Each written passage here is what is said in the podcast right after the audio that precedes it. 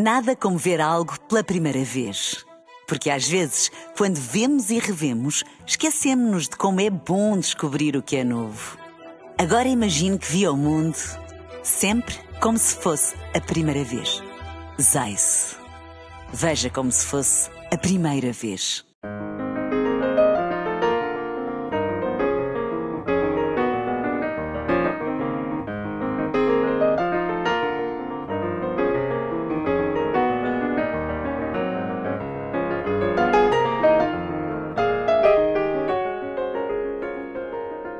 Bem-vindos ao Da Capa à Contracapa. Acabou a Cimeira do Clima de Glasgow.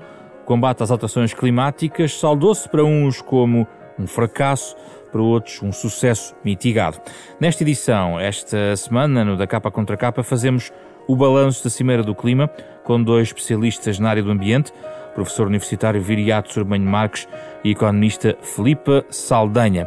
Uma parceria da Renascença com a Fundação Francisco Manuel dos Santos para ouvir nos próximos 30 minutos.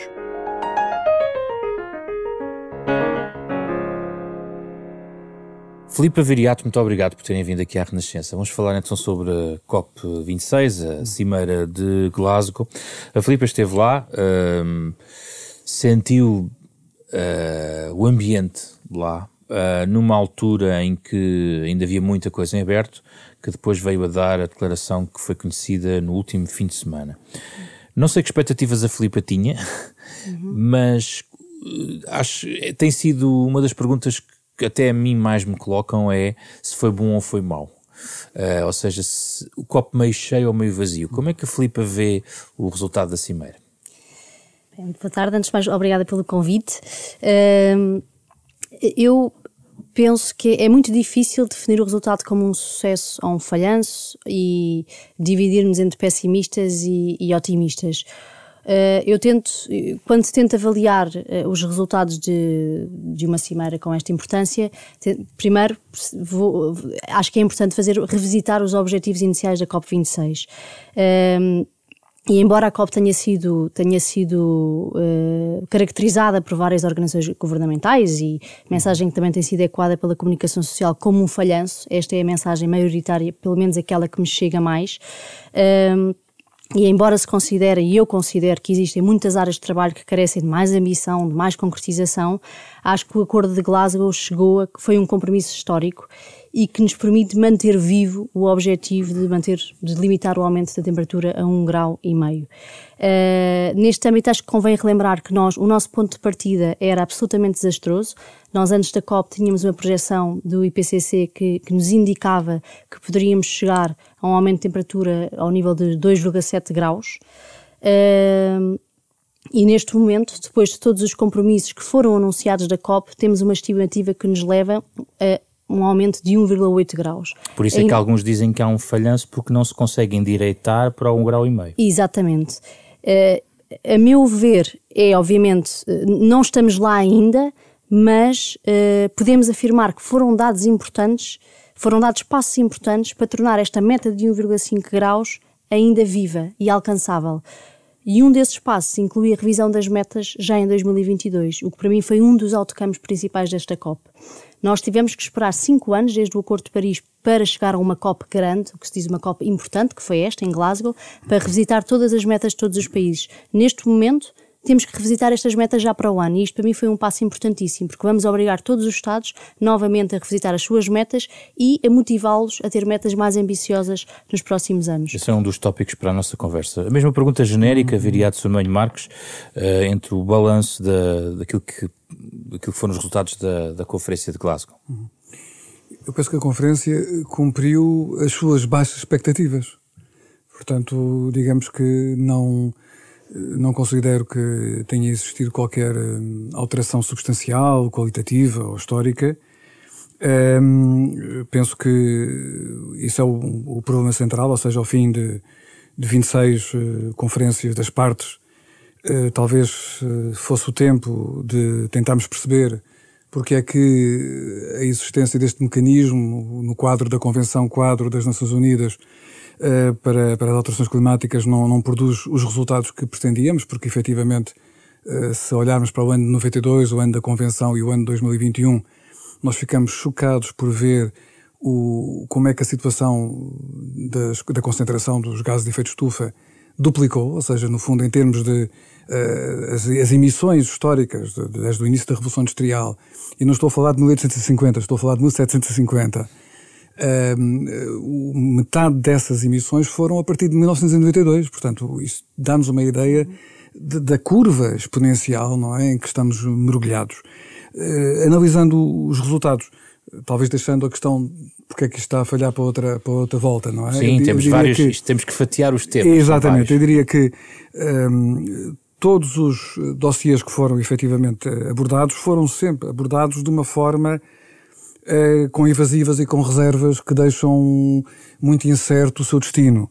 Uh, a iniciativa hum, para o fim dos combustíveis fósseis ficou fundamentalmente num plano intencional. É, é verdade, é verdade que pela primeira vez isso foi referido, uh, mas a primeira versão do comunicado final era bastante melhor do que aquela que, uh, com que terminou.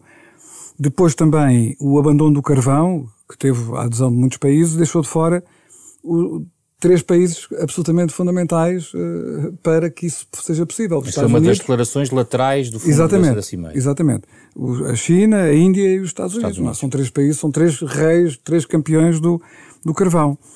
Um, em relação à floresta, a novidade é aquele pacote de 20 mil milhões de, de, dólares, que significa e que se percebe porque é que o governo de Bolsonaro também participou na, nessa, nessa declaração, nesse compromisso, mas eu recordo, recordo dos nossos ouvintes que um acordo do mesmo teor já tinha sido assinado em Nova Iorque em 2014 e que não funcionou. Portanto, não, não, não temos nenhuma garantia. E ainda há o acordo do metano. Exatamente. O acordo do metano, a reduzir 30% até 2030, eh, é positivo, até porque o metano eh, envolve um tipo de atividades eh, grande, agropecuária, nomeadamente, que geralmente escapam ilesas e que também são contribuintes líquidos para as alterações climáticas.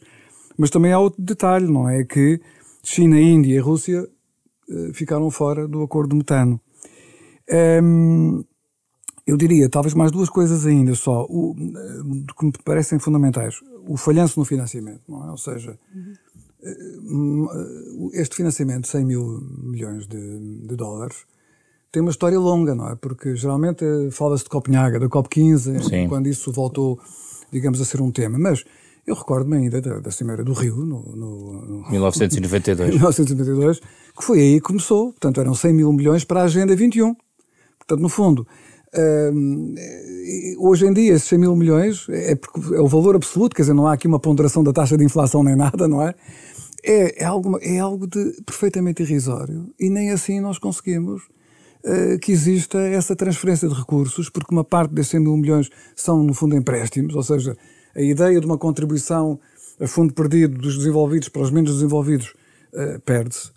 E estamos a falar de uh, quantias irrisórias, não é? Uh, só para termos uma pequena ideia, só nos primeiros cinco anos da guerra do Iraque, da invasão americana do Iraque, em que foram gastos 3 bilhões de, de dólares, isso corresponde a 30 anos das contribuições solicitadas para todos os países em vias de desenvolvimento. Temos aqui muitas áreas e, de, de, e, do, nosso, do nosso. Sim, mais uma nota. Só uma, uma notazinha que me parece importante, que é a questão do, do 1,7 ou do 2,7. Bom, era aí, era, esse era o meu primeiro ponto a seguir. Mas ah, vamos então, a isso. Pronto, não, então, mas vamos não, a isso, não, vamos então, a isso. Uh, é preciso ter um certo cuidado. Não? Um certo cuidado porquê? Porque nós estamos a falar uh, de. Estamos a falar do sistema Terra, não é? estamos a falar Evidentemente, nós hoje temos uma capacidade de cálculo, hoje em dia, os instrumentos eh, de, eh, de avaliação, eh, a inteligência artificial que permite processar a informação de uma forma completamente diferente. Temos o, o planeta está completamente monitorizado. Eu costumo dizer a brincar que o planeta está nos cuidados intensivos há anos, não é? Porque está, sabemos tudo o que é que se passa em todos os sítios. Hum.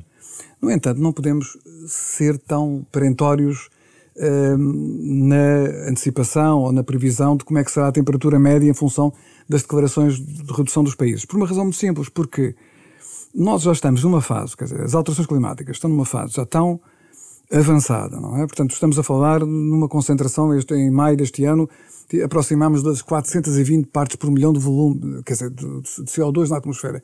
que é uma coisa brutal, não é? Nós, nós já temos processos de tipping point em marcha em algumas zonas do planeta. O permafrost já está em desarticulação. Temos uh, uh, o, o, gelo uh, flutuante do, do, e que era permanente do, do, Ártico está neste mas momento temos em colapso. que trabalhar com alguma meta. Sim, sim, mas a questão fundamental aqui é esta, é que nós temos muitas emissões de origem natural antrop, com origem antrópica. Ou seja, dois exemplos. Se o efeito de albedo do gelo do Ártico, que está a desaparecer, quando ele desaparecer completamente, nós vamos ter um aumento da temperatura da Terra, pura e simplesmente pela, capacidade, pela maior capacidade de absorção do oceano. E o permafrost, eh, a desarticulação do permafrost provoca eh, eh, emissões de metano e de CO2 que são consideradas naturais, mas que são desencadeadas pelas emissões humanas, pela ação humana, não é? Portanto, é preciso sempre dar uma, uma margem maior uh, para sermos rigorosos. Vamos aqui é? ouvir a Filipa sobre isto. Duas questões. Primeiro, uh, há muitas dificuldades em, de facto, manter, manter a rota do, do grau e meio, se olharmos para essa meta que, no fundo, a meta no Acordo de Paris é não ficar, digamos, tem que ficar abaixo, abaixo. de 2, mas o limite ideal é 1,5. Um Até já Bem foi, abaixo de dois, já, já um... foi difícil em Acordo de Paris chegar aqui uh, ao, ao, ao, grau e meio e, e não é difícil, uh, qualquer ouvinte pode encontrar facilmente várias uh, publicações que mostram a diferença que meio grau pode fazer uh, para, muitas, para muitas comunidades. A questão que coloco é, quando se faz um compromisso de redução de emissões para, já para o próximo ano, para tentar rever, eh, por um lado, isso quer dizer, é o reconhecimento que é, é, é, é demasiado urgente, porque é, é, existe uma perspectiva de eventualmente trabalhar em cenários para o final do século, permitindo uma subida substancial das emissões uhum. e a, acreditar que aquilo é uma montanha que depois pode descer, quando é muito difícil que isso possa acontecer. Hoje acho que a ciência nos diz isso. Mas é, é, é cauteloso fazer este tipo de, de apreciações. E, em segundo lugar, como lidar com países como a Índia, que, cujos suas metas são 2070, não são 2050, quer dizer, apesar de haver lá um parágrafo uhum. onde sugere que a neutralidade carbónica deve surgir em meados do século, que é já uma formulação para não apontar uma data em particular. Relativamente ao, às estimativas, lá está, penso, nós estamos a trabalhar, isto é um barómetro. Uh, uh, as, as, estimativas da, da, Agência Internacional de Energia no final da COP apontavam para este 1 grau 1.8, uma versão mais otimista, assumindo que todos os compromissos até 2030 e entre 2030 e 2050 são, são cumpridos, ou seja, assumindo que eles estão a dizer a verdade e que estes planos vão, vão, efetivamente ser concretizados, eh, e a versão mais, mais pessimista estava na ordem de 2,4, um aumento de 2,4 graus de uhum. temperatura. E isto para quê? Isto, eu acho que é importante, obviamente, que isto ainda é desastroso, mas temos que temos que olhar para, para, para os resultados da COP de, da, da maneira mais racional e menos emotiva possível. E isto indica-nos que houve avanços. E houve avanços que nos permitem manter esta meta alcançável. Nós, neste momento, não, conseguimos, não conseguiríamos cumprir o Acordo de Paris agora. Mas foram criados mecanismos que nos permitem chegar lá. Outro dos mecanismos que ainda não foi falado, por exemplo, é a questão do mercado de carbono. Sim. O artigo 6 do Acordo de Paris estava completamente parado desde então e, e já a comunidade de investidores, a comunidade empresarial, grandes líderes políticos eh, reforçaram esta mensagem nos últimos anos, dizendo que era absolutamente urgente darmos um preço ao carbono, porque não tínhamos um preço, tínhamos disparidades incríveis relativamente ao preço do carbono. Há países onde se paga um euro a tonelada que não é nada, há outros países como na Suécia que se pagam 130 euros a tonelada. E temos um mercado de, de carbono na, na, na, União Europeia que tem sido, tem tido sucesso finalmente, e aqui a ideia é criarmos um mercado de carbono a nível global, porque não há, não há mercado que não, que não responda a sinais de preço e isto é uma maneira mais, de conseguirmos reduzir mais rápido. Um, por isso, obviamente temos que olhar com cautela, mas isto era só para demonstrar que houve alguns avanços. Sim. Ainda há muito a percorrer, mas houve alguns avanços. Um, a segunda pergunta. A Índia. A, a Índia, Índia, e outros países, eh, a China também, mas, mas sobretudo a Índia, eh, que esteve muito na Berlinda na COP26. Pronto, teve muito tempo na Berlinda na COP26. Eu acho que a Índia não pode, não pode ser colocada no mesmo saco, saco da China. Uh, e honestamente foi uma desilusão, porque nós tivemos um penúltimo draft em que, em que dizia, em que afirmava que tínhamos mesmo que terminar, que eliminar phasing out completamente. Foi mesmo o último draft. Foi Nós o último draft antes do final. aquilo, antes eu estive final. lá e recebemos aquilo exatamente já com o pacto de Glasgow, com por, aquele parágrafo. Por isso foi muito, foi, foi, foi obviamente uma grande desilusão para todos e eu partilho dessa desilusão também. Agora temos que eh, relembrar e recordar e isto pode ser visitado no site da COP, o objetivo inicial desta COP26 era uh, chamar à urgência para a eliminação progressiva dos combustíveis fósseis, não era para a eliminação total. Obviamente que eu gostaria que fosse a eliminação total que eles tivessem escrito lá, mas cumpriu o objetivo. E a Índia também não pode. Aqui também vou, fazer, vou fazer um bocadinho de, de, de, advogado do diabo e tocando, e tocando também no, no ponto que o professor eh, Viriato referiu há pouco, a questão do financiamento. Se não há financiamento climato, climático para, as, para, para, as, para, os países uh, mais pobres, eles também não conseguem cumprir com a sua parte. E Há uma promessa de duplicação de, do financiamento climático para a área da adaptação. Para a área da adaptação. Mas, por exemplo, há uma promessa, um mas ainda não conseguimos chegar lá. Não há um, não mecanismo, há um mecanismo de perdas e danos e, esse, e lá está, e esse é, para mim, esse foi o grande, uma das grandes, um dos grandes falhanços desta cimeira, foi precisamente esse, foi a questão da adaptação e a questão das perdas e danos. e danos é, no fundo, para explicarmos, a compensação que os países que são vítimas, no fundo, Exatamente. destes fenómenos, querem que aqueles que mais poluem, são moralmente responsáveis, cientificamente responsáveis, não é? Ajudem. Claro. Nós, neste momento, 93% dos fundos climáticos a nível do financiamento climático a nível global é alocado a medidas de mitigação, ou seja, reduzir os gases de efeito de estufa. Temos 7% que são alocados a medidas de adaptação. Adaptação para aqueles, para aqueles impactos, para aquelas populações que ainda vão sofrer os impactos. Nem estamos a falar de perdas e danos, que são aqueles que já sofreram os impactos e são milhares de vidas completamente destroçadas, pessoas que ficam sem casa, sem meios de subsistência, que perdem as suas vidas pelos impactos climáticos e que não, e, e isso não está a ser respondido. Nós estamos mas, a tentar. Mas uh, não pode dar ideia para uma pessoa que veja de fora que o, países como a Índia e outros conseguiram mexer os parágrafos que que queriam em relação ao carvão e os países mais pobres não tiveram força para impor numa cimeira deste género esses mecanismos de que tanto precisam? Os, os países mais pobres, a meu ver, não tiveram força porque, não, primeiro, não têm, não têm as condições económicas. Isto, isto, no fundo, no final do dia, resume-se a financiamento e resume-se a dinheiro. Exatamente. Se eles não têm financiamento que lhes permite chegar mais longe relativamente a metas de energia e clima, não, não se conseguem comprometer. Por isso, por isso é que eu acho que o grande falhanço, eu, eu para mim, o grande falhanço da, da COP26 está, a base do grande falhanço é financiamento climático, nomeadamente para a adaptação e para perdas e danos. Porque é isto que vai, que vai permitir que a transição climática seja o mais justa possível do ponto de vista social. Nós, sem isto, não conseguimos garantir justiça social e não, não conseguimos motivar e encorajar os países mais pobres a, a, a, a assumirem compromissos mais sérios de energia e clima. Um, Viriato, não emergiram nesta cimeira advogados poderosos de países mais pobres que pudessem ajudar, uhum. que estes países em desenvolvimento pudessem ter estas, estes, esta, esta, esta, estes cheques, porque eles têm o, o temor, estes países mais pobres, que, vai, que isso significa um cheque perene uhum. uh, em cada catástrofe ambiental para compensação uh, de, daquilo que acontece devido ao clima. Eu, eu, penso que isso não esteve sequer, digamos assim, na, na ordem do dia, de uma forma. Falou-se, referia-se a esse aspecto, mas uh, tanto quanto acompanhei uh, a COP a partir do exterior, não parece que isso tenha sido assim um, um tema crucial. Eu julgo que é talvez mais importante pegar naquilo que a Filipe referiu, que é a componente económica que está nesta, em todo este processo, porque me parece que isso é verdadeiramente relevante. eu, eu diria que de alguma forma, há, há, há dois processos uh, diplomáticos que mostram a verdade do nosso mundo, se quisermos. Por um lado, este processo ambiental, que está centrado em agências das Nações Unidas, uh, como, como o caso do Programa das Nações Unidas para o Ambiente, uh, no, na Convenção do Clima de, de 1992, e depois temos o, o, o processo da, do direito internacional comercial, que está centrado no OMC. São duas realidades absolutamente diferentes.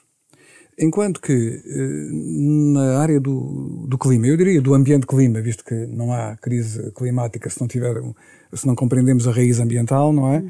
Nós o que temos, de facto, são estes esforços um, gigantescos, emocionais, uh, altamente publicitados, uh, hercúleos, e que depois redundam em compromissos que não são vinculativos E no, na OMC nós temos a negociação silenciosa de peritos e técnicos que chegam a conclusões que são verdadeiramente vinculativas e vemos os Estados, os maiores Estados, a serem chamados a tribunais, alguns deles até privados, não é?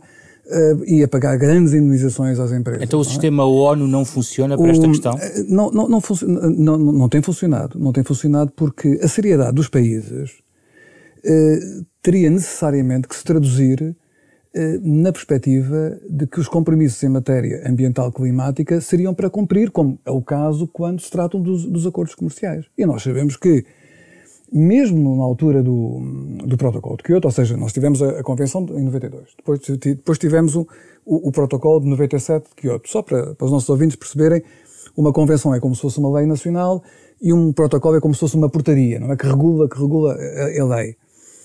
Um, no entanto, esse, o protocolo de facto funcionou muito mal, pura e simplesmente porque os principais países responsáveis, nomeadamente os Estados Unidos, ou não quiseram fazer parte dele, ou, no caso da China, eh, estavam libertos de fazerem parte dele devido a, a, ao próprio, ao próprio, eh, ao próprio, eh, à própria convenção, na diferença que fazia entre os países do anexo 1 e os outros países. É? Um, o Acordo de Paris foi, digamos assim, uma degradação ainda desse processo, é? na medida em que é um acordo, não é um protocolo, é? e é preciso também perceber que é um acordo por causa dos Estados Unidos, ou seja, no fundo, a natureza fosse, vinculativa. É, de... Exatamente, o protocolo. O, isto, no fundo, também tem, tem, tem, tem uma, uma relação um, muito direta com as limitações dos países. Ou seja, nós temos a noção de que as questões ambientais e climáticas se decidem pelo poder soberano dos Estados. Temos aquela visão de Westfália, os Estados soberanos. Hoje em dia, os Estados são extremamente frágeis. Sobretudo os Estados democráticos são frágeis porque, efetivamente, nós temos uma espécie de Câmara dos Lordes, não é? uh, que, é, que são as grandes empresas, os grandes setores económicos, que condicionam fortissimamente a política de países como os Estados Unidos. Mas, Viriato, e a, mas a mudança da administração? Uh, não, se, não, se, não, se, não se vê aqui, o Sr. Kerry não, uh, tem um discurso completamente claro, diferente o, da administração o Kerry, O Sr. Kerry veio corrigir os danos de, de algumas afirmações muito pouco maduras do Sr. Biden, não é? Portanto, em relação à China. Mas, mas, mas, quer dizer, a questão aqui é muito mais funda, é que Uh, e, e, é um dos problemas que nós temos fundamentais é a ausência total de responsabilidade e de liderança internacional dos Estados Unidos nesta matéria. O, o, nenhum acordo, nenhum acordo, uh, nem, por exemplo, se os Estados Unidos tivessem assinado aquela declaração, ou, ou se aquela declaração se tivesse transformado numa decisão efetiva em relação ao carvão, do, do carvão. o Senado norte-americano votaria, provavelmente por 4 quintos, não é, contra essa decisão. Isso aconteceu no caso de Kyoto. No caso de Kyoto, Kyoto houve uma votação de 98 senadores contra zero em maio, ou seja, o, o, o, protocolo de Kyoto foi assinado em dezembro de 97 e houve uma votação preventiva dos dois partidos, democrata e republicano. É preciso perceber também uh, as limitações do sistema do E é por causa federal. disso que o sistema ONU não. também já não responde? Não, é, é, uma, é uma das principais razões, ou seja, no fundo o, o país, a superpotência, enfim, aquilo que era a superpotência desvinculou-se completamente do maior problema da humanidade, não é? Isto faz uma diferença total em relação ao que era a presidência Roosevelt, ou Truman, por exemplo, não é? Depois também, a verdade é que os outros grandes países também vão para estas conferências, não é? Em que, de facto, temos um Acordo de Paris que não tem sistema de monitorização, as promessas são nacionais, eh, o Acordo 15 do, do o Acordo 15 não, o artigo 15 eh, do Acordo prevê um sistema de implementação que é, eh, digamos assim, por tutoria, por aconselhamento, não é? Portanto, tudo muito suave, tudo muito soft, soft power. Um, e, e, isso, de facto, leva a que os países coloquem um, o seu interesse nacional, ou alegadamente o seu interesse querem salvar o, o, o, futuro e o clima e a humanidade, mas querem primeiramente salvar os seus interesses mas, nacionais. É? Mas, mas, por exemplo, a China ao fazer uma declaração, pelo menos uma, com poder, passa a expressão, vou repetir a ideia, mas é, é meramente declarativa, que Sim. estão com os Estados Unidos, Sim. revela que estão na mesma página, a China e os Estados Unidos, estão alinhados uh, neste, nesta matéria? Dizer, a China tem uma diferença em relação aos Estados Unidos e, e, e, e enfim, acompanhei um, um, bocadinho antes da conferência da COP15 a posição do, do, do, governo chinês e do governo indiano no, no âmbito da, da, União Europeia. Tivemos, enfim, participei em reuniões com, com representantes desses, desses governos e, e, e realmente Uh, há uma noção clara de que isto é uma questão de interesse nacional, de segurança nacional. Quer dizer, que não existe nos Estados Unidos, não, é? não existe nos Estados não tem, não tem a mínima comparação. Ou seja, para a China, as questões ambientais e climáticas são questões de segurança nacional. Eles querem estar dentro dos assuntos. O, o que eles não querem, de alguma forma, é ir longe demais naquele princípio das responsabilidades comuns, mas diferenciadas. Que, é preciso recordar, não, não são sequer reconhecidas pelos Estados Unidos. Quando o protocolo de Kyoto chegou ao Senado, antes de, ser, uh, houve uma recusa total deste princípio, que é um princípio de fairness, de justiça mínima, é? Ou seja, nós começamos, nos Estados Unidos começamos a industrialização no século XIX, eh, na segunda parte do século XIX, os chineses começaram em 1979, portanto há aqui uma diferença, há um acumulado histórico, não é? Eh, agora, os, os, a China tem, tem um problema central, que é, é uma, uma economia de mercado violentíssima, portanto uma economia de capitalismo de Manchester, governada por um partido comunista. É? Portanto, e há aqui uma imensa pressão do sucesso económico. O Partido Comunista, neste momento, tem, digamos assim, para se manter no poder, e esse é o objetivo fundamental, tem de manter um, um registro económico que seja conveniente para Ainda tem, muito, nova, e tem muito carvão para a nova classe é? média. tem carvão. muito carvão. É, é, claro, que, claro que a China também é a maior potência de renováveis. Nós às vezes esquecemos uhum. disso, não é? Portanto, uh, domina uh, na eólica, domina na solar, não é? Portanto, mas tem também muito carvão, como é óbvio, não é? Tem, tem muito carvão. Mas está, tem que manter um, um rendimento, um, uma performance económica gigantesca. E a China? A, a Índia? A Índia, a Índia está a, começar, a Índia está uh, num patamar que, que só pode ser de crescimento à base dos combustíveis fósseis, à base do carvão, e aí o acicate é em imensa pobreza. Nós esquecemos, não é? Nós às vezes pensamos que, que a Índia são aquelas uh, cidades principais que vemos nos filmes. A Índia são centenas de milhões de pessoas que vivem uh, muito pobremente, sem água, sem luz, em zonas rurais. E essa gente, não é? É, um, evidentemente, um fator de preocupação, com certeza, de qualquer governo. Hum. Uh, portanto, esses são aspectos. Eu gostava de ouvir a Filipa sobre este argumento, é? sobre a força dos Estados. Porquê? Porque também está, dentro de um processo uh, muito interessante que, da Fundação Gulbenkian que permeia, no fundo, algo que não tem a ver só com os Estados, quer dizer, premiou uhum. Greta Thunberg, agora os autarcas, uhum. ou seja, algo mais do que os Estados. Mas aparentemente, uh, isso também, no fundo, cava ainda mais as diferenças entre o mundo dos Estados e das salas fechadas de, e a rua, as mobilizações, os acertos ao nível municipal, regional. Uhum. Uh, onde, é que isto, onde é que isto vai dar, Filipe? Pronto, o, o, o, combate à crise climática é, é, obviamente, é um desafio global e que apela à ação de todos, não só dos Estados, e como também das empresas e da sociedade civil. Uh, em primeiro ponto, reforçaria exatamente neste âmbito a crescente importância do capital privado face ao capital público, uh, nomeadamente no combate à crise climática. Nós tivemos compromissos importantíssimos durante a COP26. um exemplo foi o do Glasgow Financial Alliance for Net Zero, liderado por Mark Carney, o antigo governador do Banco Inglês, em que juntou mais de 450 uh, instituições do setor privado e, e da banca, instituições financeiras, a alocar mais de 130 bilhões de dólares, ou trillion, traduzido é bilhões de dólares, Sim. no combate à crise climática. Eles foram, no, no, próprio dia que anunciaram este compromisso, foram completamente. Uh, uh, criticados pelas, pelos ativistas e pelas organizações ambientais por uma questão também de falta de confiança perante estes, estes, estes atores, a dizer que era greenwashing, e aqui reforçaria. E não era? Não tiveram tanto tempo assim para ver se era mesmo greenwashing ou não. Eu acho que temos que dar, temos que, que, temos, temos que dar o benefício da dúvida e sem, sem as empresas e sem a banca e sem as instituições financeiras não vamos lá. Por isso eu acho que também começa a ser cada vez mais urgente empregarmos uma linguagem de cooperação e complementar entre ativistas, entre organizações ambientalistas, entre empresas, entre Estados, entre autarcas, entre todos. Certo, Porque temos que ter essa ouvimos, linguagem. Ouvimos Barack Obama dizer jovens manifestem-se. Exatamente. Ouvimos o, o, ativismo... secretário-geral da ONU a, a, fechar a Copa dizer que estou convosco, jovens. Hum. Exatamente, mas eu acho que os jovens e a própria Fundação Carlos Gulbenkian premiou no primeiro ano a Greta Thunberg, a jovem ativista sueca, hum. exatamente por isso, porque o ativismo tem o seu papel e tem o seu papel importantíssimo no combate à crise climática. Mas não radicalizem demasiado, é isso? Em 2019, a, a, a, meu ver, acredito, o, o júri do, do, prémio é independente, é claro. isento, depois é aprovado pelo Conselho de Administração, por isso também uhum. poderei falar com alguma independência sobre isso.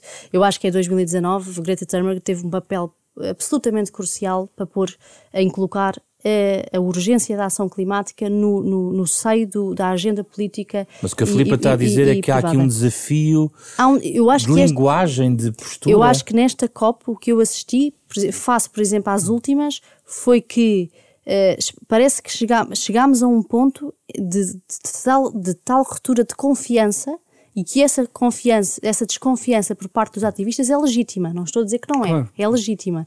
Mas, mas chegámos a um ponto de tal ruptura que todo o compromisso, todo o compromisso que se fazia já era greenwashing no, no minuto hum. seguinte. E eu acho que isso pode ser perigosamente contraproducente também. Não estou a dizer que o ativismo não tem o seu papel. Tem e, e, e tem e, e, defendo o primeiro, a primeira premiada do, da Fundação Carlos Gulbenkian no âmbito do Prémio Gulbenkian para a Humanidade foi o Greta Thunberg e acho que com muito mérito, uh, com, com, com, com imenso mérito. Mas acho que assisti isto nesta COP e, e, e, era algo que queria enfatizar porque acredito mesmo que com um capitalismo mais consciente, mais verde, nós conseguimos também combater grandes lacunas na, na, nas questões do combate às, às alterações climáticas. Um, e o papel do, o pa dos autarcas? Eu também queria sublinhar isso porque, por causa das, das várias dimensões de Estado que Exatamente, eu acho que aqui Pronto, eh, e aqui realço o segundo premiado do Prémio Gulbenkian para a Humanidade, que foi o Pacto Global de Autarcas para o Clima e Energia, Global Covenant of Mayors for Climate and Energy, eh, e que aqui, ao, ao, ao reconhecer este, esta aliança global que agrega mais de 11 mil cidades a nível global, uma das, uma das mensagens que a Fundação Gulbenkian passa e o seu júri é exatamente o papel e o impacto da ação local a nível, a nível, a nível global. E dou o exemplo dos Estados Unidos. Os Estados Unidos, durante a administração Trump, Trump uh, tivemos mais de 300 cidades e, e, empresas, cidades e que depois se juntaram também algumas instituições e organizações, neste caso empresas, em que assinaram um pacto uh, precisamente para combater Uh, o papel, uh, a administração Trump na altura, que era completamente cética, e saíram do Acordo de Paris, relativamente às, às, às, alterações climáticas. E isto aqui vem reforçar muito qual é que é o papel das autarquias e, do, e dos governos locais no combate à crise climática, nomeadamente nas questões da adaptação. As questões da adaptação às alterações climáticas, para conseguirmos chegar lá, precisamos de redesenhar completamente a gestão e o planeamento urbano. Quem é que, quem é que desenha e quem é que faz a gestão do planeamento urbano? São as câmaras municipais. Por isso, se nós quisermos chegar lá, também temos que estar muito. Uh, temos que temos que utilizar todas as forças possíveis. E eu, neste caso, acho que as cidades e os, autarcas, os autarcas têm um papel fundamental neste, neste combate, porque os Estados também têm falhado, têm falhado bastante e temos visto uh, as alterações climáticas é um falhanço a nível global de todos, nomeadamente dos Estados que não têm combatido, não têm conseguido combater. Um, e por outro lado, porque uh, 2%, embora apenas 2% uh, das pessoas, da população a nível global viva nas cidades, as cidades são responsáveis por mais de 70% das emissões de gases de efeito de estufa. Por isso, se nós queremos uh, descarbonizar a nossa economia, não podemos fazê-lo sem lá está, sem passar por esta, por esta reestruturação completa a nível urbano. Viriato, uh, concorda com esta ideia em relação aos ativistas? Que a Filipe estava a sublinhar. Não, quer dizer, o, os ativistas reagem uh, uh, com um desapontamento, um desapontamento, que, de certa forma, está relacionado com aqueles aspectos que eu, que eu referi, ou seja, cansam-se de estar ligados a um sistema que, cujo design, cujo software não funciona e que todos os anos se, se repete como se fosse uma espécie de ritual de sacrifício, não é?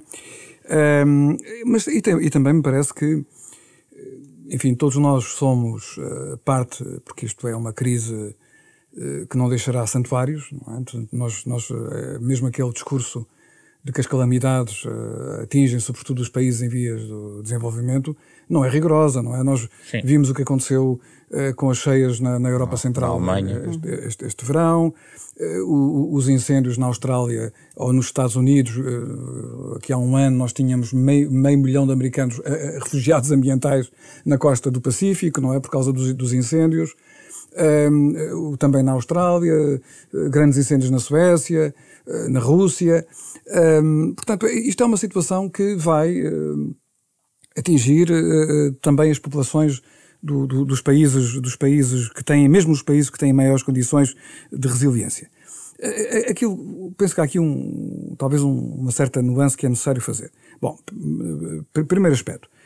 Um, há uma atitude que me parece uh, fundamental e é um assunto que nós temos um dia que, que, discutir, que é, digamos assim, quando estamos a falar do futuro sustentável, estamos a falar do quê? Não é? Portanto, ou seja, eu penso que há, uma das, há alguma coisa que sinceramente me causa uma certa um, alergia intelectual, que é quando vejo os grandes uh, magnatas, os grandes bilionários a falarem em tom épico acerca do futuro e acerca das tecnologias em que eles investem milhões e milhões. Geralmente é? Por exemplo, o, o, o, último, o último livro do, do, Bill Gates, não é? Portanto, acho que é de uma petulância absolutamente incrível, não é? Ou seja, ele próprio diz, eu comecei, eu, eu descobri as alterações climáticas em 2008, ou seja, já era crescido, não é? E agora tenho aqui a solução. A solução que ele aponta é uma coisa absolutamente incrível, ou seja, é continuamos a devastar o planeta, desta vez não em busca do carvão, mas em busca do lítio, em busca do urânio para as centrais nucleares. Ou seja, esse, se isso é uh, uh, uh, o, o esverdeamento do capitalismo, quer dizer, então eu acho que, que, o capitalismo continua tão cinzento como, como era antigamente, não é? Outra coisa é o sistema financeiro, não é? Portanto, hoje em dia, hoje em dia, grande parte do capitalismo, como existe, existe à custa do Estado, à custa dos financiamentos públicos. Eh, o FMI, em 2017, calculava em, quase 6% do produto interno bruto mundial o que os Estados pagam em combustíveis, eh, eh, em subsídios a combustíveis fósseis, não é? Portanto, o, o, os, as empresas, as grandes empresas, os grandes setores privados, querem capturar os impostos dos cidadãos a nível, a nível mundial, não é? Por isso é que me parece que é mais interessante, e eu teria mais cuidado em condenar, digamos assim, o sistema financeiro, sobretudo, por exemplo, os bancos centrais, que começam finalmente, este ano, 2021, pela primeira vez, o nosso BCE, o nosso Banco Central Europeu, hum, hum, reconheceu que era necessário ter cuidados ambientais e climáticos nos financiamentos que são, que são feitos pelo, pelo, pelo BCE não é? Isto mostra bem a realidade do sistema económico, não é? Portanto, o, o capitalismo vive numa outra bolha, não? e então a partir do momento em que está sozinho, há 40 anos que está sozinho, então vive num mundo completamente à parte, não é? Portanto... Então não, não devemos acusar, por exemplo, os ativistas e ambientalistas de um discurso demasiado radical? Não, não, não, não, não me parece, não me parece. Eu penso que o que há aí, evidentemente, é, quer dizer, se eu tivesse 20 anos, eu penso que não estava só revoltado, eu estava mesmo muito irritado. E com 20 anos há muita testosterona, há muitos músculos, não é? Quer dizer, e, e, e provavelmente, enfim, quer dizer, estamos a falar. Eu, eu prevejo, muito sinceramente, prevejo que uh, por este andar vamos ter muito brevemente, dentro de alguns anos, vamos ter fenómenos de violência por causa disto, por parte da juventude, não é? Já existem movimentos mais radicalizados. Sim, porque nós, nós cavamos aqui uma coisa brutal, nós cavamos um fosso entre gerações. É a primeira vez na história da humanidade. Quer dizer, a, a nossa, o nossa, a nossa modernidade foi baseada numa religião laica chamada progresso. A ideia de que a geração seguinte vive em patamares de liberdade de escolha maiores. E nós agora estamos a assistir exatamente ao contrário, não é? Os jovens hoje estão num planalto. Aquilo que era uma exponencial ascendente tornou-se num U invertido. Estamos na base e depois, e depois o que pode acontecer é começarmos a descer para aí. Portanto, eu compreendo perfeitamente uh, e, e, julgo que o, o, aquilo que há, digamos, é, é, a mim preocupa muito mais a arrogância dos, dos supermilionários, dos bilionários que fazem estas corridas ao espaço numa, num escândalo e numa total indiferença uh, uh, pela, pelo comum do, do, dos cidadãos. E, e julgo também que em relação às empresas, as empresas estão fundamentalmente preocupadas em salvar o seu, o seu mercado. Uh, o setor automóvel, por um lado, uh, o, o, também, por exemplo, o, na, na, energia, uh, o, regresso nuclear, que é... No, Vamos lá subdividir isso, que isso sim, são dois sim. assuntos importantes. Sim, sim, reconverter, por exemplo, uh, toda a indústria para o elétrico Uh, não é um passo positivo no caso da indústria é, automóvel? É, é, a pergunta está muito bem formulada, João Pedro. É mesmo isso, é reconverter toda a indústria. Toda a indústria não, não pode ser. Não pode ser. Ou seja, e, e isto é que é uma, uma diferença: é que algumas pessoas pensam que um, a sustentabilidade é fazer exatamente, temos o nosso estilo de vida, só que com energias limpas. Não é? o que, o que nos, isso é impossível. Porquê? Porque as energias limpas, com a tecnologia que existe hoje, tecnologia é essa, que é primitiva. Porquê? Porque os grandes investimentos foram feitos na maximização dos combustíveis fósseis e das tecnologias que permitiram, por exemplo, o shale gas e outras formas uh, extremas, radicais de, de combustíveis fósseis, uh, uh, implica, portanto, as energias renováveis hoje implicam, por exemplo, a questão das baterias de lítio. Que, que, significa um inferno de minas por todo lado, não é? Portanto, e vai ser um assunto em que nós vamos ter, uh, vamos ter em Portugal. Portanto, o que significa aqui é o seguinte: uh, nós temos de aceitar uh, uma mudança no nosso estilo de vida, no sentido em que temos que ter uma vida mais modesta, menos consumista, temos que aprender a usar mais o teletrabalho, uh, temos que moderar as nossas viagens de avião, temos, que, temos que mudar a nossa dieta alimentar, mas isso, quer dizer, isso é uma forma que, no fundo, corresponde, eu diria, até uma mudança uh, bastante saudável da nossa atitude para com os limites da nossa própria humanidade. Ou seja, é uma forma de respeito para nós próprios, para com os nossos concidadãos em todo o mundo e para com o futuro, não é? eu não vejo isto como uma desgraça, é? como uma desgraça, vejo isto como uma mudança de comportamento que nos torna uh, menos envergonhados de tudo aquilo que a nossa espécie já fez neste planeta, não é? Agora, há muitas pessoas que não, que pensam, eu vi recentemente documentos de indivíduos que dizem, não, não, nós agora conseguimos pôr 2 mil milhões de veículos, agora temos mais ou menos há cerca de mil milhões de, de veículos de, de, combustão interna a funcionar no planeta. Nós em 2050 vamos ter 2 bilhões, 2, 2 mil milhões de veículos uh, elétricos, não é? Mas o que é isto? Quer dizer, isto, isto é de uma, de uma, de uma, enfim, quer dizer, é, eu, eu, eu, penso que isto mostra um, um, colapso ético, um colapso. Mas que, e eu estou a falar de um, de um, alto dirigente britânico, um lord britânico, não é? Que está numa, num departamento do, do governo ligado à sustentabilidade. Não é? Portanto, uh, isso... Filipe, em relação à, à Europa, que, que, que tradicionalmente, historicamente, foi uh, ponta de lança, digamos, de todos estes processos. Como é que a Filipa vê o, aquilo que a Europa nos últimos, já não digo nesta COP26, porque é provavelmente temos que puxar um pouco a fita atrás e perceber o que é que tem sido a Europa nos últimos uh, 10, 15 anos, uh, esta parte, uh, em relação à sua própria liderança, numa altura em que, por exemplo, politicamente,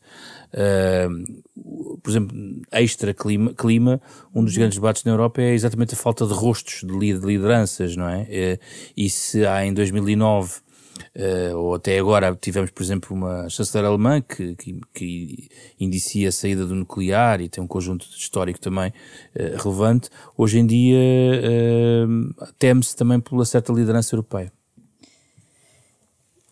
Sim, a Europa tem, tem, tem um, passa, tem, tem passado por várias crises de identidade uh, nos últimos anos. No que diz respeito ao, à liderança climática, uh, eu sou da opinião que estamos bastante à frente do resto do mundo.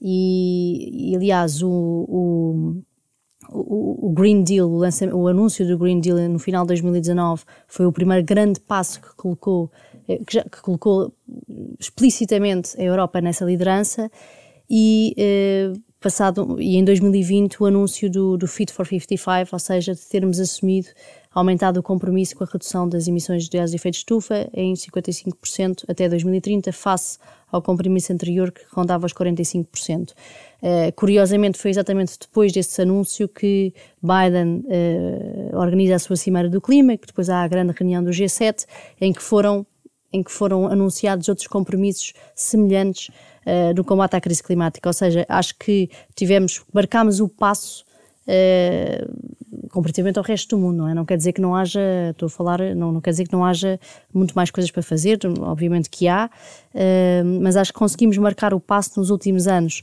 na questão das energias renováveis, na, na, penetração e no aumento de penetração das energias renováveis na nossa matriz elétrica e nos compromissos de, que, estão, que, estão, que, estão, que fazem parte do Pacto do Green Deal, do Pacto Ecológico Europeu, nomeadamente na questão das florestas, da biodiversidade, eh, a estratégia do, pra, da praia, do, do Prado ao Prato, a própria estratégia da, da, adaptação às alterações climáticas que deste ano, que foi anunciada, que foi publicada este ano, ou seja, temos vindo a evoluir muito positivamente e penso que temos marcado o, o, o, o passo para que outros continentes, possam seguir, seguir o exemplo. Outro grande exemplo é a questão do mercado de carbono. Uh, a Europa passou, tem, tem um comércio de, de, de licenças de emissão uh, desde 2009, corrija-me por se não como, como é, começou mais cedo, começou, começou mais cedo. Mais, o, 2005. por volta de 2003 já tínhamos. Já tínhamos, pronto. Em que passou por uma crise também. Do, não funcionava no início, exatamente, não funcionava no início, mas que agora tem tido tem tido bastante sucesso Mas esta por regulamentação, o preço de carbono. Ao nível do artigo do Acordo de Paris, uh, ainda uh, coloca alguma, algumas reservas sobre a, sobre a transparência do processo essa regulamentação é a nível global. Exato. Pronto. Estou Ou seja, a, a, a Europa aqui, a exatamente, a Europa aqui foi um benchmark, porque realmente certo. era absolutamente urgente nós termos, nós começámos a colocar um preço do carbono, sendo uma taxa, sendo um preço mínimo do carbono a nível global, ou sendo um sistema cap and trade, como é o que nós temos na, na, na Europa, precisávamos de o fazer. E isto esteve parado desde o Acordo de Paris. O artigo 6 esteve completamente parado, não havia avanços nenhums, ou, ou os avanços que havia. Falhou em 2019, falhar. no ano em Tem que falhado, Thunberg surgiu. Exato, em Madrid, em Madrid COP. Exatamente, exatamente. Falhou, por exemplo. Aí falhou completamente. E, e, e, tivemos aqui um primeiro passo. Agora, lá está, há muito pouca informação. O que diz o, o draft final, o acordo final de Glasgow, um, não dá muitas informações sobre quais é que são realmente essas regras. E eu acho que é o que, é o que falta, em, de forma geral, relativamente à COP, para mim é o que falta. Então, mas como é que isto agora é feito? Temos aqui estes compromissos todos. Foi um grande sucesso a questão do mercado de carbono, ou seja, de colocar, de, de, de, de regulamentar um mercado global para o carbono, Sim. mas neste momento há muito pouca informação e monitorização de como é que se podem implementar efetivamente essas medidas. Por fim, a última pergunta para ambos, mas começo pela Filipe ainda, que tem a ver com o nuclear.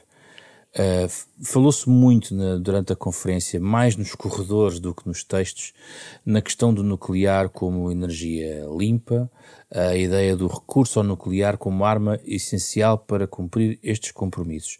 Não temo o ressurgimento real e efetivo deste tema nos próximos anos, para, sob a capa da necessidade de cumprir as metas com esse recurso?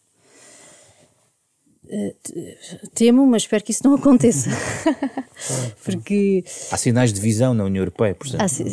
Há, claro, começa a, começam a surgir eh, muitos discursos e muita tendência para, para, o, para o discurso a favor do nuclear.